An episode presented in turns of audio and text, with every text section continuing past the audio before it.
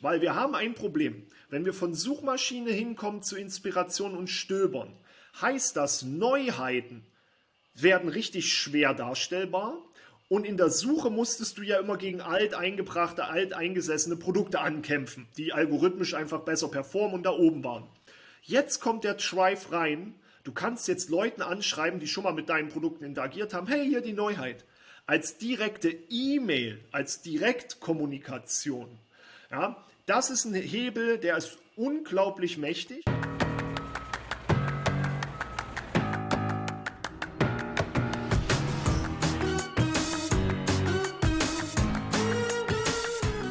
Hallo, willkommen zum Amazon Dorf Talk mit mir Nils Seebach und von und mit Christian Otto Kelm. Moin, moin. Wir freuen uns, ähm, euch heute wieder mit neuen Themen zu überraschen. Ihr seht, wir haben heute mal keinen Gast mit dabei, sondern sind im alten Format, dass wir zu zweit sprechen. Wir haben aber bestimmt weitere spannende Gäste dieses Jahr, wo wir den Austausch rund um Amazon weiter vorantreiben werden. Äh, wir freuen uns, einen äh, bunten Blumenstrauß an Themen ähm, für euch mitzuhaben. Hier geht es äh, vom Shareholder Letter über Inspiration ähm, hin zu Entwicklung äh, bei Vendor und Seller über viele Themengebiete hinweg. Ähm, und äh, ja, Christian, womit fangen wir an? Was ist das Erste? Ich würde sagen, lass uns mit dem, äh, mit dem Shareholder-Letter äh, anfangen, weil ist ja der letzte sozusagen von, von Jeff Bezos selbst, ja, äh, in diesem... Kriegt man nur noch eine vom Chairman. genau, äh, from, from Next One oder so, mal sehen, was der für, für einen Namen kriegt. Ja, gibt es ja bei den Fußballtrainern auch, The Big One, The Normal One, Jürgen Klopp und so weiter, äh, The Special One mit Mourinho und dann haben wir halt äh, The Big One, Jeff Bezos und The Next One, der dann ja, der AWS-Chef oder wer das war. Ich kann ich kenne nicht mal seinen Namen, ehrlich gesagt. Ähm, darf ich da nochmal, den werden wir bestimmt alle irgendwann kennenlernen, ähm, aber ich wüsste auch gerade nicht, wer äh, gerade Apple führt, das weiß ich auch nicht. Äh, Tim Cook. Ja? Nicht? Hat er nicht letztens diese Tracking-Dinger vorgestellt, ich glaube. Ich glaube auch, aber ich habe mich damit nicht so richtig auseinandergesetzt. So, jetzt, nachdem ihr jetzt alle von meiner, äh, meinem Unwissen euch erholt habt, ähm, darf ich mein kurzes 30-Sekunden-Plädoyer einmal ähm, äh, halten.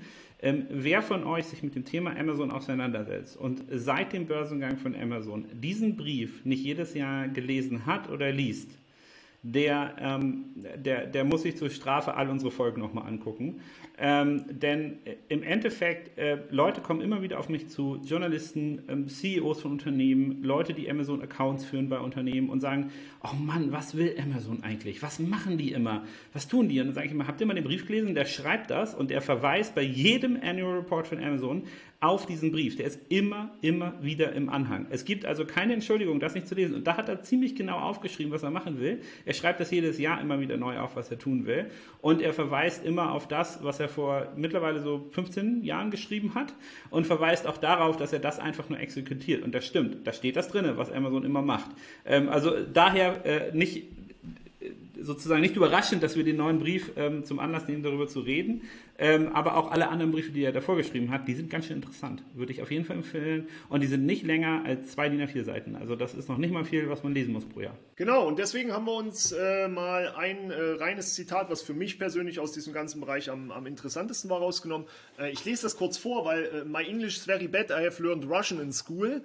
Ja, äh, customers complete 28 of purchases on Amazon in 3 minutes or less and half of all purchases are finished in less than 15 minutes. In Deutsch, in unter 15 Minuten sind alle Verkäufe durch. Wichtig, Verkäufe. Es fehlen die Daten zur Customer Time, ja, Customer Journey Time. Wie viele Sucheingaben oder so, das ist nicht benannt, aber das Einkaufen selbst dauert einfach keine Zeit. 28 Prozent in unter drei Minuten. Ja. Das ist einfach unglaublich, ja. Das ist äh, in keiner Kasse in Super, nirgendwo, in keinem Shop, meiner Meinung nach, bist du so schnell fertig. Natürlich, der Login-Effekt brauchen wir nicht drüber sprechen, ja, äh, der bei Amazon da ist, weil du always logged in bist. Aber Klick, Auswahl getroffen, kaufen, noch Adresse, Zahlungsmethode. Und das bei 50% in unter 15 Minuten bei allem, was Amazon verkauft. Und das, das müsst ihr einfach mal verstehen. Wir reden also von der Waschmaschine über einen High-End-Fernseher bis zur Handyhülle, Büroklammer, übers gesamte Portfolio. Ähm, diese Kaufgeschwindigkeit der Kunden, ja, die finde ich einfach Wahnsinn. Genau, also der Kunden oder aber auch der, der Technologie, die das überhaupt ermöglicht. Ne? Und ich glaube, wir, wenn man selber ein, äh, ein Online-Checkout baut, da muss man sich jetzt ganz genau äh, immer mit der Stoppunternehmen sitzen und schauen, was lenkt mein Kunden eigentlich ab, welche Einwürfe äh, kriege ich da rein, die nicht passen, welche Login-Screens habe. Ich selbst solche Sachen, die würde ich hinterfragen. Es gibt ja jetzt ganz oft diese, dieses Phänomen, hier klicken Sie nach dem Checkout noch hier drauf, wir haben einen Gutschein für Sie, wo man dann zu irgendeinem Gutscheinportal da weitergeleitet wird und so. Ne?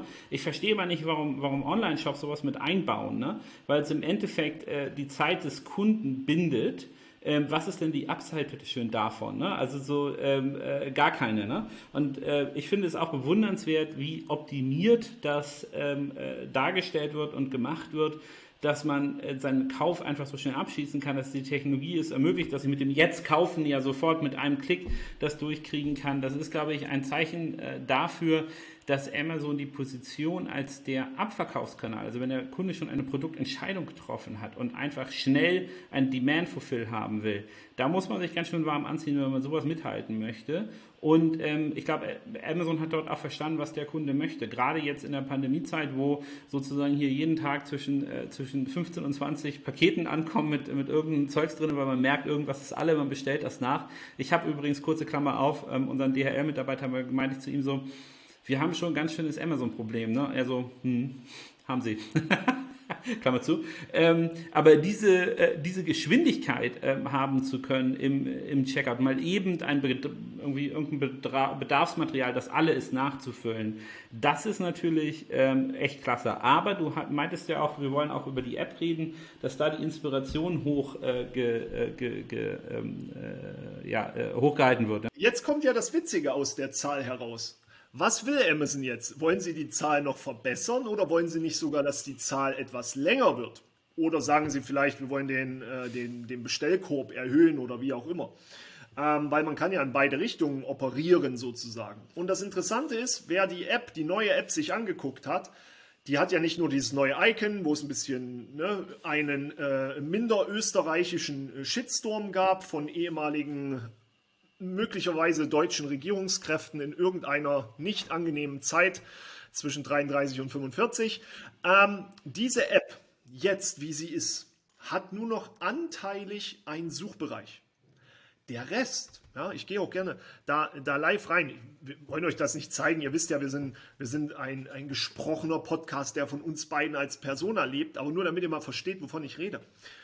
Die Interaktionsebenen sind mittlerweile mit direkt Hallo Christian, dein zuletzt gesehenes Produkt, also wo du hängen geblieben bist. Mehr Artikel von ansehen, für Sie empfohlen. Mehr Artikel aus dem Bereich, Empfehlung für Sie. Weiter einkaufen, also so eine letzte Suche, die ich getätigt habe. Da weitermachen, wo Sie zuletzt waren. Dann kommen ein paar Produktchen rein, ein paar Amazon-Geräte. Ja, du hältst sie gerade schon rein. Und dann geht es nur noch um Themen wie das Top-Angebot. Ja, ich meine ja auch mal ganz kurz. Ja, und dann wird diese Führung, Artikel auf sie bezogen. Ja, ich habe scheinbar zuletzt ein Kühlpäckchen gesucht. Das ist eine Kundenführung, die ist so, ja, das Top-Angebot habe ich auch, ähm, die ist so individuell geworden, so perfekt auf alle möglichen Themen. Bei mir werden gerade Sport, äh, Sportshorts angezeigt. Ja? Top-Auswahl, dann immer mal wieder Werbung dazwischen inspiriert durch ihre Wünsche. Ja, man hat ja auch eine Wunschliste. Selbst das ziehen sie auf Seite 1 zurück. Auch was scheinbar äh, gerade geht, viel in Garten. Ja, weil bei mir ist zum Beispiel Kategorie Garten vorne reingezogen. Und ähm, das ist nochmal ein ganz anderer Drive, weil wir ja eigentlich so dieses Einhandbedienen ja einen gewissen, äh, gewissen Ansatz schon immer haben bei einem Handy und das Suchfeld ist ganz oben. Ähm, woran man merkt, dass Amazon weiß, dass diese Einhandbedienung ist, ist, dass die Themenbereiche ähm, Seite, mein Konto, mein Warenkorb und meine Bestellung, der jetzt der untere Slot, früher ganz oben waren. Wer sich noch daran erinnert, früher war oben im blauen Balken dieses ganze Thema Navigation und alles. Das wurde zum Daumen runtergeführt. Das heißt schnell und einfach. Mit dem Daumen tippst du keinen Text. Den nehmen wir ja dann jeweils immer den anderen Finger. Das heißt, die haben wirklich ihre Shopping Experience komplett gewandelt. Und das finde ich ist das große Thema. Da haben wir ja auch schon äh, einige Podcasts zu gehabt, wo wir gesagt haben, es fehlt das Inspiration und Stöbern. Ne, nachgelagert fehlt noch der Social-Bereich. Ich sage immer, irgendwann gibt es ein Social Media E-Commerce Network, was Amazon aufbauen wird. In den USA gibt es ja schon Amazon Posts und Interaktion mit Brands äh, und noch ein paar andere Sachen. Und da brechen sich gerade alteingebrachte Standards komplett auf. Ja, wir werden gleich über, über Kundenkontakt einmal noch sprechen und äh, über einen komplett anderen Drive, den ähm, Amazon gerade noch eingeführt hat, die wirklich eine geschäftsgebaren Änderung mit sich bringen. Und eine davon ist, löst dich von der Suchmaschine Wert zu einem Inspirieren und Stöbern. Wenn man also äh, da die große Klammer zieht ne, und das ähm, übereinander legt, dann hat er ja äh, bei der amerikanischen Armee würde hinter Jeff Bezos so ein Mission Accomplished äh, Schild äh, ähm, stehen.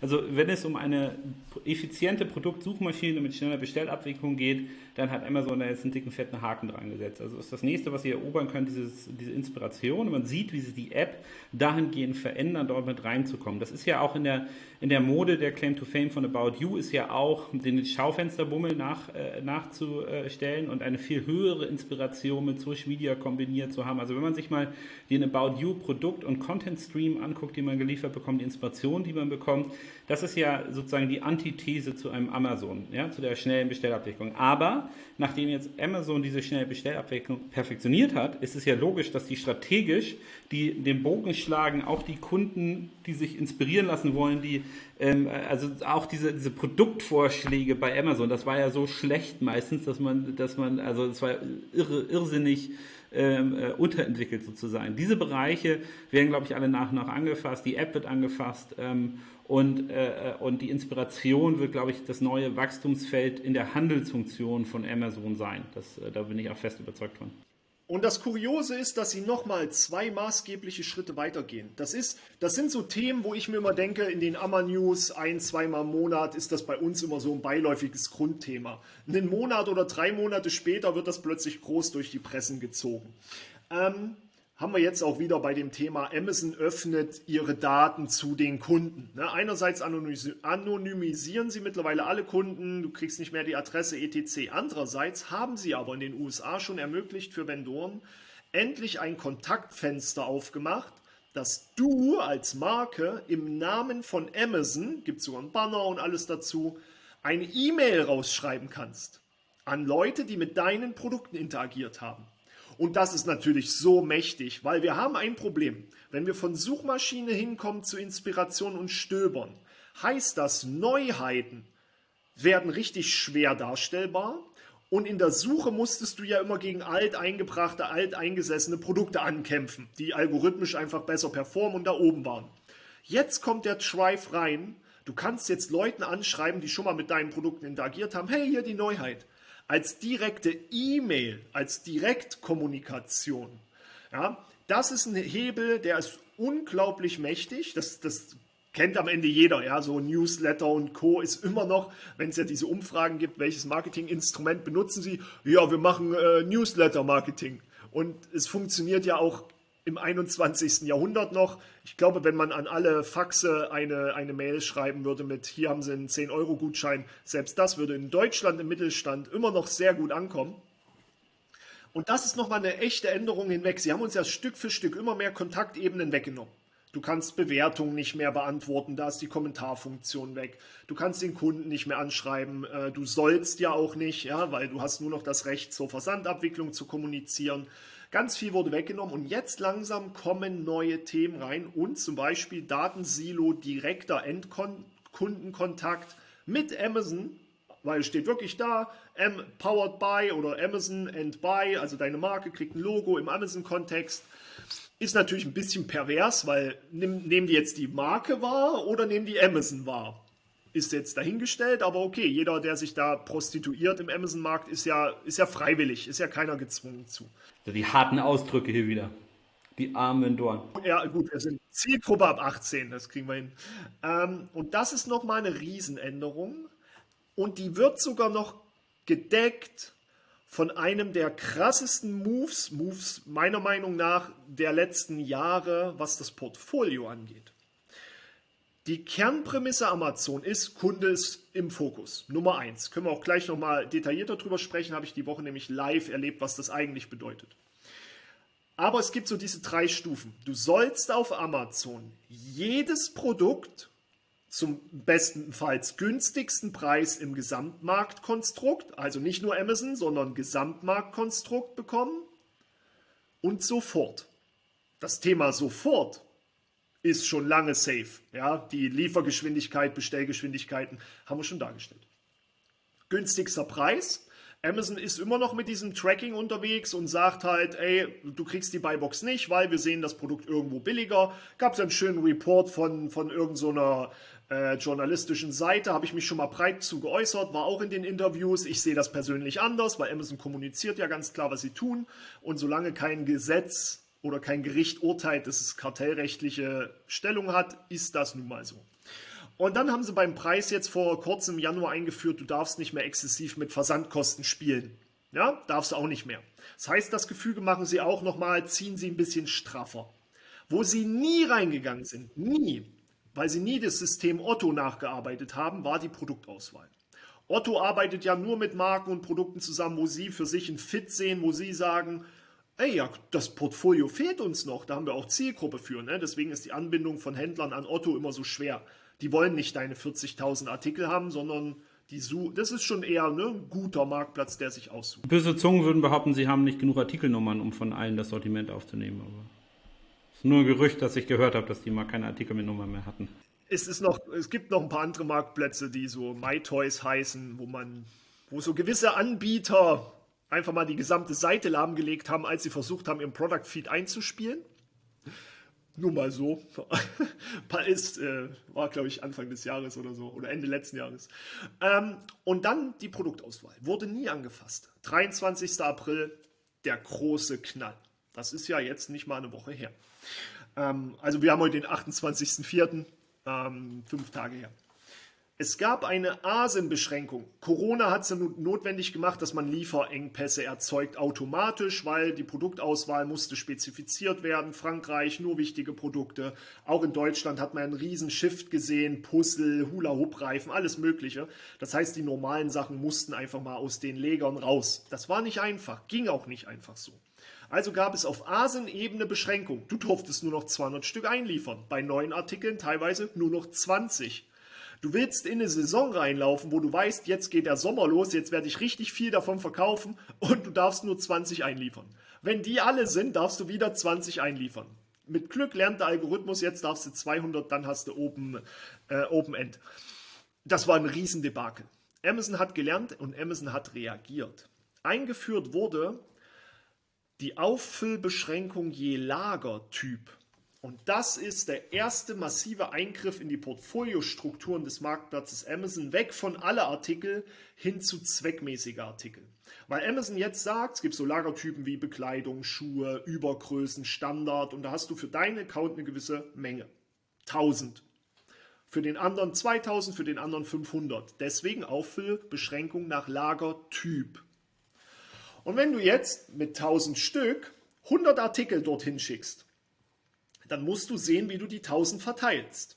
Normalerweise haben die Händler ja immer gesagt, komm, schick hin und das, was läuft, das schicken wir nach. Und das, was nicht läuft, 180 Tage, bis die Lagergebühren anfallen, dann remissionieren wir es. Dein ganzer Bestand, der die 180 Tage rumliegt, hält deine Auffüllbeschränkung voll. 100 Artikel, 10 Stück, die 1000 ist voll. Du wirst gar keinen Bestseller etablieren können. Oder du musst jeden Tag einliefern. Wir wissen, wie gut das geht bei Amazon, wenn man in einer hohen Frequenz einliefern will, wird nicht gehen. Du musst jetzt priorisieren, was sind deine Kernprodukte, wo brauchst du 300 Stück, zwei Stück, 300 Stück, 600, bleiben nur noch 400 übrig für die anderen 98 Artikel. Das heißt, wir werden in Zukunft relativ zügig, wenn, das erste Lager, wenn der erste Lagerzyklus wieder durch ist, das Verschwinden von ganz vielen Müllprodukten sehen die sich nicht verkaufen, die, die halt die Lagerbestände je Typ, also die Auffüllbeschränkung je Lagertyp, massiv einnehmen und reduzieren und blocken. Und wenn du dich selber blockst mit einem Artikel, ja, der verkauft sich doch einmal alle fünf Monate, dann fehlt dir ein Lagerslot mittelfristig einfach. Ich rede davon ja schon seit, seit Jahren, dass man die Durchverkaufsrate der einzelnen Produkte priorisieren muss. Und das kommt jetzt. Das wirkt sich aus bis in die Fabriken rüber in, in China, dass du halt nicht mehr großteilig bestellst, sondern dass wir möglicherweise eine ganz andere Containerauslastung in Zukunft sehen werden, die viel granularer ist oder viel fokussierter. Das wird super, super spannend. Man muss ja auch sagen, ähm, darüber habe ich, also ich, ich denke ja auch immer über die Effekte der Pandemie nach. Und ich finde diese ähm, Logistik-Kappa, dass also Amazon an das Ende ihrer Logistik-Wachstumsgröße äh, gekommen ist und du gar nicht so schnell neue Lagerhallen bauen kannst, ähm, das führt ja auch dazu, da, dass, diese, dass dieses selektive Sinn macht. Ja, wenn du eh einen Puffer von fünf Jahren äh, Erwartungshorizont in deinem Lager hast, dann lässt du halt alle, alle schicken, ist ja erstmal scheißegal. Ähm, aber die, ähm, die sozusagen äh, diese Einschränkung und das Erlebnis für Amazon an die Grenzen ihrer Logistikkappe gekommen zu sein, das hat einerseits, glaube ich, zum Umdenken geführt. Andererseits ähm, sehe ich ja auch, wenn hier mal eine Autobahnabfahrt bei mir im norddeutschen äh, Tiefebene hier gebaut wird oder in Sittensen werden neue Flächen ausgewiesen, ne? das sind ja, die sind ja in Sekunden stehen da Logistikhallen. Ähm, und äh, man könnte wahrscheinlich das drei, vier, fünf, zehnfache ausfüllen und würde immer noch neue Logistikflächen bekommen. Das bedeutet, die Pufferleger, die du eigentlich in Europa brauchst, wenn du immer noch en masse in China bestellst und die Waren jetzt hier vorhalten möchtest, um äh, wegzugehen von der Just-in-Time-Mantra hin zur Sicherstellung, dass deine Produkte auch einen abgeliefert werden kann. Wenn du Amazon dafür nicht mehr nutzen kannst, dann hast du total recht. Dann werden in den Fabriken andere Chargen bestellt werden und es werden dort auch ähm, die Lieferungen aus China anders getaktet werden müssen, alleine weil in Europa gar nicht die Pufferkapazität vorgelagert vor den Amazon-Legern besteht, um so viel Ware überhaupt vorhalten zu können. Absolut, der reine Wahnsinn. Zu den Legern kann ich nur so viel sagen. Ähm, es gibt da eine gewisse Bewegung. Äh, Amazon wird kleinteiligere Lager konzeptionieren, auch in die Fläche.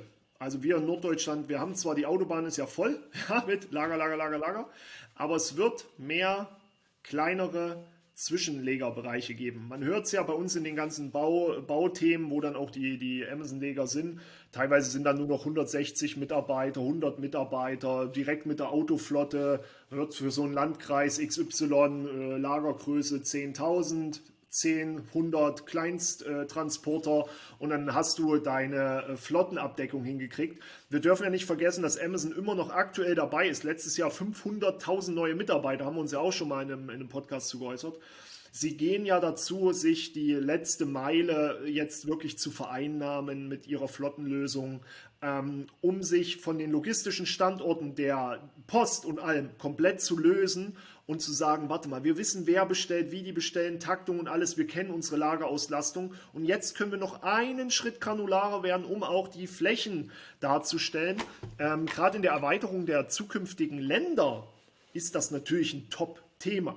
Ja, äh, ob das im afrikanischen Bereich ist, im arabischen Bereich, äh, im nordeuropäischen Bereich. Ja, klar, Dänemark ein großes Lager, äh, wie lange brauchst du in Dänemark, um durchzufahren, wenn du in der Mitte bist? Zwei Stunden hoch, zwei Stunden runter. Ja? Ähm, Schweden, Norwegen brauchst du eine andere Lagersituation. Und da können sie jetzt natürlich in, in Deutschland mit den Flächen, die wir ja ab, teilweise haben, gerade in Norddeutschland, nochmal nachziehen. Und für mich sind diese, das sind wirklich echte Änderungen vom Gesamtkonzept. Sie wollen nicht mehr den Kunden ownen, sagt man ja so schön, sondern sie lassen dich mitspielen. Sie wollen nicht mehr jedes Produkt haben, denn sie geben dir jetzt Lagerbeschränkung, also Auffüllbeschränkung auf Lagertypebene.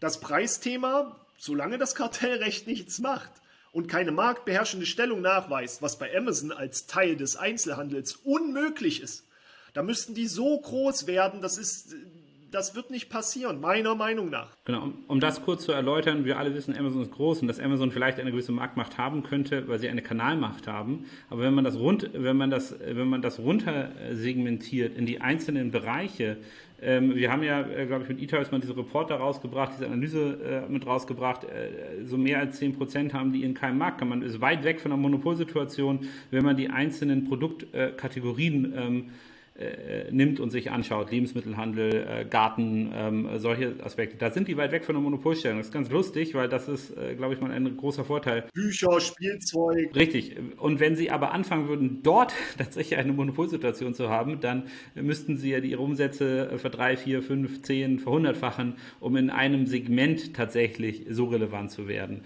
Aber lass uns doch mal direkt da bleiben. Ihr habt doch letztens gepostet bei eTribes äh, die Übernahme Thalia. Äh, da war ja, da musste ja sogar das Kartellamt zustimmen. Wir reden vom kleinen poplichen Buchhandel, den Amazon angeblich kaputt gemacht hat.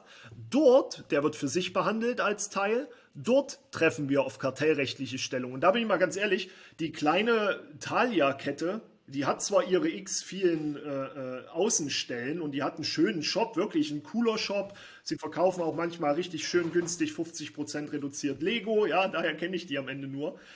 Ähm, aber ihr müsst euch mal vorstellen, dort entscheidet das Kartellrecht ob eine Übernahme erlaubt ist. Und alle reden über Amazon und regen sich da auf. Bei Amazon habe ich noch bei keiner Übernahme oder Einkauf gehört, dass irgendjemand von oben noch hätte zustimmen müssen. Gut, also da gibt es ja Regulierung, aber äh, wie, je nachdem, wie man das Biest Amazon zerschneidet, haben sie entweder eine Kanalübermacht, ähm, aber in den einzelnen Produktkategorien definitiv ist, ist, man da weit weg von einem, einem Monopolfall. Aber ich finde eigentlich diese, ähm, diese, das ist eigentlich, was du formuliert hast, ein gutes Schlusswort. Also wir sehen ein Amazon, das sich in der Führung neu aufstellt, ein Amazon, das sich in der Logistik neu aufstellt, das sich in der Produktselektion äh, neu aufstellt, das äh, das Ziel erreicht hat, der schnellste Lieferant von von Waren, die ich gerne haben möchte, zu sein, mir einen möglichst schnellen Checkout zu ermöglichen, die da auch eine eigene Lieferflotte investieren, die jetzt großflächig reingehen in die Selektion und in die, den Bereich Inspiration, um sozusagen äh, die nächste, äh, wenn wir bei Raum, Raumschiff-Analogie äh, bleiben, die nächste Brennstufe zu zünden, um, um noch weiter nach oben zu kommen. Ähm, und ich glaube, wir werden noch viele weitere spannende Gespräche führen. An dieser Stelle ähm, sparen wir halten wir das Pulver trocken und ähm, werden euch dann demnächst mit einem neuen Podcast noch mehr neue Themen vorstellen und natürlich weiterhin spannende Gäste. Christian, vielen Dank für das Gespräch und für diesen spannenden Podcast. Ich wünsche euch einen angenehmen Tag. Tschüss.